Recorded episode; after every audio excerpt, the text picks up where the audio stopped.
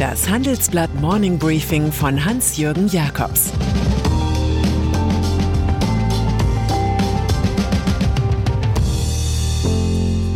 Guten Morgen allerseits. Heute ist Dienstag, der 13. April, und das sind heute unsere Themen. Der Lästigkeitswert des Markus Söder. Wissenschaftler gegen Ausgangssperren. Und Sarah Wagenknecht lehnt Lifestyle-Linke ab. Nach einer kurzen Unterbrechung geht es gleich weiter. Bleiben Sie dran. Sie leben Fairness, Kultur und Werte? Zeigen Sie Ihr Engagement als Arbeitgeber und werden Sie Teil der Fair Company Initiative. Mit der Fair Company Initiative zeichnet das Handelsblatt Unternehmen aus, die insbesondere Berufseinsteigern und Young Professionals ein faires, attraktives Arbeitsumfeld bieten. Zu den entscheidenden Werten gehören unter anderem das Engagement für Mitarbeitende, Diversity und Chancengleichheit, Nachhaltigkeit und gesellschaftliche Verantwortung. Erfahren Sie jetzt mehr unter faircompany.de. Machtkampf in der Union. Zum Spiel um die Macht gehört, dass sich der Unterlegene noch ein wenig ziert, dass er den Lästigkeitswert und damit den Preis für einen Kompromiss erhöht. Anschauungsmaterial bietet hier aktuell CSU-Chef Markus Söder. Zwar kann Bayerns Ministerpräsident in allen Umfragen weiterhin quasi übers Wasser gehen und lässt das auch alle wissen, aber auch der in Sachen PR so begabte Magier des Moments kommt nicht an einer simplen Tatsache vorbei. Niemand aus der christsozialen Regionalveranstaltung wird entgegen des Willens des Präsidiums und des CDU-Vorstands gemeinsamer Kanzlerkandidat. Der an höchster Stelle abgesegnete CDU-Chef Armin Laschet wird mit der Beklemmung leben müssen, diese Woche noch ein wenig von Söder getrieben zu werden. Solange bis die CSU zum Beispiel eine Option auf ein für sie attraktiveres Ressort bekommt, aber bitte Verteidigung oder Finanzen, bloß nicht mehr Verkehr. Oder noch so eine Spekulation, die Chance, dass die bayerische Landtagspräsidentin Ilse Aigner als Kandidatin für das Bundespräsidentenamt auftaucht. Corona-Krise. Heute will das Bundeskabinett bekanntlich eine Verschärfung des Infektionsschutzes auf den Weg bringen, Strategienotbremse. Die vorgesehene nächtliche Ausgangssperre provoziert allerhand Kritik von Ministerpräsidenten wie Rainer Haseloff bis hin zu Oppositionsparteien und führenden Aerosolwissenschaftlern.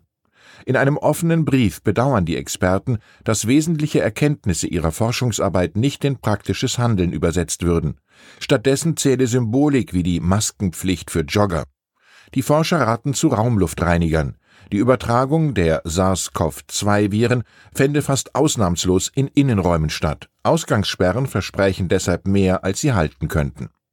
Die andauernden Debatten über Flanieren auf Flusspromenaden, Trinken in Biergärten, Joggen oder Radfahren hätten sich längst als kontraproduktiv erwiesen. Wenn unsere Bürgerinnen und Bürger alle Formen zwischenmenschlicher Kontakte als gefährlich vermittelt werden, verstärken wir paradoxerweise die überall erkennbare Pandemiemüdigkeit. Man bedauert, dass es die Aerosolforscher im Gegensatz zu den Hardcore-Lockdown-Virologen weder ins Kanzleramt noch in die Talkshows schaffen. Die Hürden der Bürokratie. Wenn die Klage der Gruß des Kaufmanns ist, dann ist die Beschwerde über Bürokratie der Gruß des Politikers. Klar, es müsste etwas passieren, aber das System ist nun mal kompliziert. Die Bundesregierung versucht es an diesem Dienstag wieder einmal mit dem Pakt für Bürokratieerleichterungen. Zum Paketdienst dieser Art gehören 22 Einzelmaßnahmen. Zum Beispiel sollen Firmen von Berichtspflichten entlastet werden, auch erhält jede Firma zwecks Identifizierung eine Wirtschaftsnummer. Ein Register soll 2024 einsatzbereit sein, schildert unser Report, aber auch, dass der neue Plan ein Wunderwerk der Ankündigungen ist. Wer nach Hoffnung gegen St. Bürokratius sucht, kann sich am Bürokratiekostenindex erfreuen. Er ist zuletzt tatsächlich leicht gesunken. Microsoft kauft Nuance. Eine teure Wette aufs Geschäft im Gesundheitswesen geht Microsoft ein. Der US-Konzern aus Seattle kauft für fast 20 Milliarden Dollar die Firma Nuance, einen Spezialisten für Spracherkennung und künstliche Intelligenz. Es ist der zweitgrößte Deal in der Geschichte von Microsoft nach dem Kauf des Karrierennetzwerks LinkedIn im Jahr 2016. Dank der Technologie von Nuance können Mediziner ihre Unterhaltungen mit Patienten aufnehmen und direkt in elektronische Patientenakten integrieren. Bei einer Mehrheit der Ärzte und Krankenhäuser in den USA sind bereits Lösungen von Nuance im Einsatz. Gemeinsam werde man, so Microsoft CEO Satya Nadella, fortschrittliche KI-Lösungen in die Hände von Fachleuten auf der ganzen Welt geben. Wie groß sind die Fortschritte der Menschheit, wenn wir auf den Punkt sehen, von dem sie ausging, formuliert Franz Grillparzer, und wie klein betrachten wir den Punkt, wo sie hin will.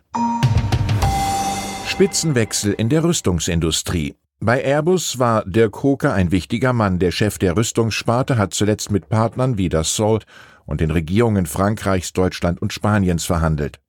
Doch Common Goods sind eine Sache, Karriere ist eine andere. Der 52-Jährige steht im Begriff, CEO eines großen Unternehmens zu werden und verlässt daher den Toulouser Konzern. Für ihn rückt Produktionschef Michael Schöllhorn auf. Auch bei der italienischen Technikchefin Grazia Vittadini heißt es Ciao, Bella, ciao. Sie macht Platz für die deutsche Sabine Klauke, zuletzt Chefingenieurin der Rüstungssparte. Airbus-CEO Guillaume Faury peilt nach diesem Revirement die nächsten Phasen unserer zivilen und militärischen Aktivitäten an. Eine neue Phase betriebswirtschaftlicher Erfolge wäre auch ganz schön. Und dann ist da noch die linken Politikerin Sarah Wagenknecht. Ihr Buchmarketing kreuzt sich mit den Plänen ihrer Partei. In ihrem neuen Werk Die Selbstgerechten, das morgen erscheint, geißelt die frühere Fraktionschefin die Kohorte der Lifestyle-Linken. Die hätten sich identitätspolitisch stets korrekt verhalten, mit Fridays for Future und semantischen Antirassismus kokettiert, politisch aber nichts verändert. Die Linke vernachlässige die Arbeiterschaft, wettert Wagenknecht. Das alles wirkt wie Wasserladungen ins Gesicht ihrer Parteifreunde. Die Politikerin konnte froh sein, am Wochenende mit mageren 61 Prozent als Spitzenkandidatin ihrer Partei in Nordrhein-Westfalen aufgestellt worden zu sein. Wir zitieren Oskar Lafontaine. Eine Partei ist in dem Maße erfolgreich, wie sie geschlossen auftritt. Ich wünsche Ihnen einen sozial gut ausbalancierten Tag. Es grüßt Sie herzlich Ihr Hans-Jürgen Jakobs. Das war das Handelsblatt Morning Briefing von Hans-Jürgen Jakobs, gesprochen von Peter Hofmann. Die Welt steht vor gewaltigen Herausforderungen. Zum einen die Energiewende voranzutreiben und gleichzeitig den Klimawandel einzudämmen. Und auch der Energieträger Wasserstoff gewinnt weltweit immer mehr an Bedeutung. Doch wie geht es weiter? Erfahren Sie mehr auf dem Handelsblatt Wasserstoffgipfel 2024 am 12. und 13. Juni in Essen. Infos unter handelsblatt-wasserstoffgipfel.de.